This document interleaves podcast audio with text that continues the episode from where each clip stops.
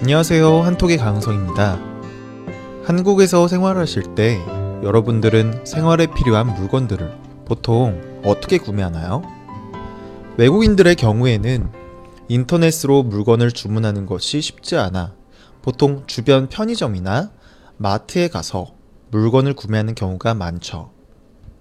네, 오늘은 한국 생활을 하면서 잘 이해하지 못해 어려움을 겪고 있던 대형마트의 휴무일에 대해서 이야기해 보도록 하겠습니다. 본문 내용부터 듣고 와볼게요. 한국에서는 대형마트가 한 달에 두 번 의무적으로 휴업을 하고 있다. 하지만 지역과 회사마다 제각각 휴업일이 다르다. 이 때문에 많은 사람이 불편을 겪고 있다. 하지만 대형마트 휴무는 사회적인 약자를 보호하기 위해 생긴 규제이다. 그렇기 때문에 불편하지만 사람들이 이해하고 받아들이고 있다. 네. 사회적인 약자를 보호하기 위해 대형마트가 한 달에 두 번씩 휴업을 하고 있다. 라는 내용의 글이었습니다. 한국 유학 생활을 하는 유학생 친구들이나 한국에서 지내는 외국인 친구들이라면 거의 한 번 이상은 겪어보는 그런 불편함 중에 한 가지인 것 같아요. 그런데 이런 불편함은 사실 정책이 시행된 지 6년이 지난 지금까지도 한국 사람들에게도 느끼는 똑같은 불편함이에요. 하지만 전통시장을 살리기 위해서, 그러니까 전통시장을 방문하는 사람들이 많아지게 하기 위한 정책이라고 하니까 그동안 이해하고 받아들이고 있었던 거예요. 일반적으로 전통시장에서 일하는 사람들을 한국 사회에서는 사회적 약자라고 불러요. 사회적으로 보호를 받아야 되는 약한 사람이다 라는 뜻인데요. 대기업, 대형마트에 비하면 큰 힘을 내지 못하는 그런 사람들이라는 뜻이죠. 옛날에는 사람들이 전통시장을 이용해 물건을 구입했었어요. 물건을 구입할 수 있는 곳이 그곳밖에 없었거든요.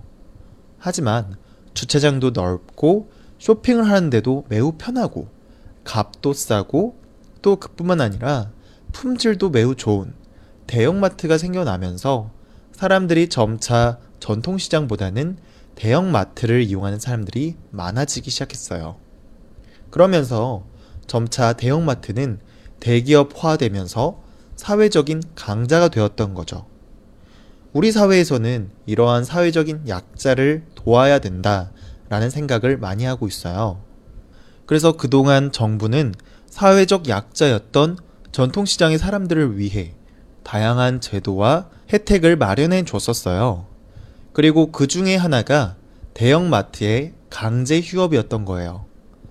전통시장을 찾았었던 사람들이 대형마트가 생겨나면서 대형마트로 많이 가게 되었으니까 반대로 대형마트를 정책적으로 제한을 해버려서 그렇게 규제를 하면 다시 전통시장을 찾는 사람들이 늘어날 것이라고 생각한 거죠.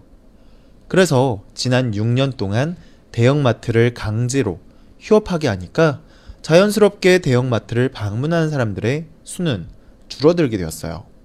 하지만 줄어든 사람들의 수만큼 전통시장을 방문하려고 하는 사람들의 숫자가 늘어나지 못했어요.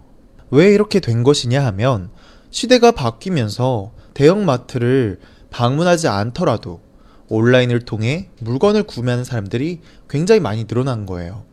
그래서 온라인을 통해서 물건을 구매하는 사람들이 많아지면서 오프라인에 있는 대형 마트뿐만 아니라 전통시장까지 방문하는 사람들이 줄어들었다라는 거죠. 하지만 한국 온라인 쇼핑에 서툰 외국인들은 전통시장에서 쇼핑하는 것도 어려움이 있고 가깝고 편리한 대형마트를 이용하려고 하지만 휴무일이 언제인지 정확히 몰라 헛걸음을 하는 경우가 많이 생겨서 불편함을 겪고 있어요. 사실 대부분의 대형마트들은 두 번째, 네 번째 일요일에 영업을 하고 있지 않아요.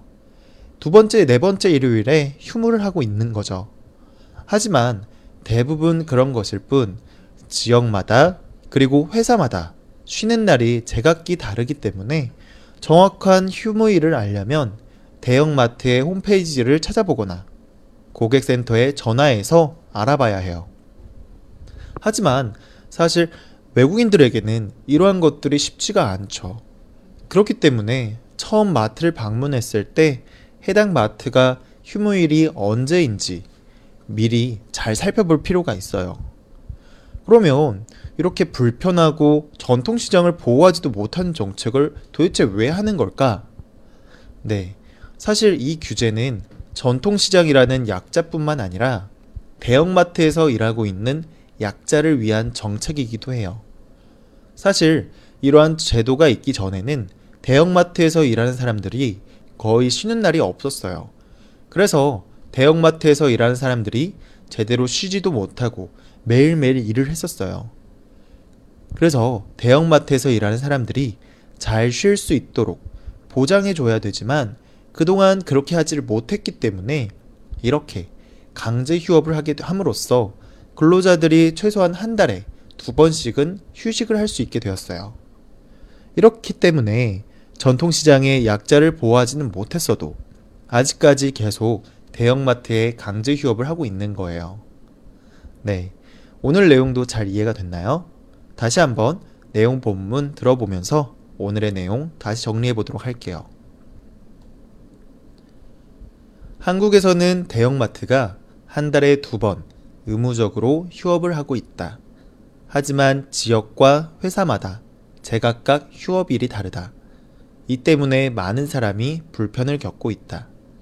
하지만 대형마트 휴무는 사회적인 약자를 보호하기 위해 생긴 규제이다.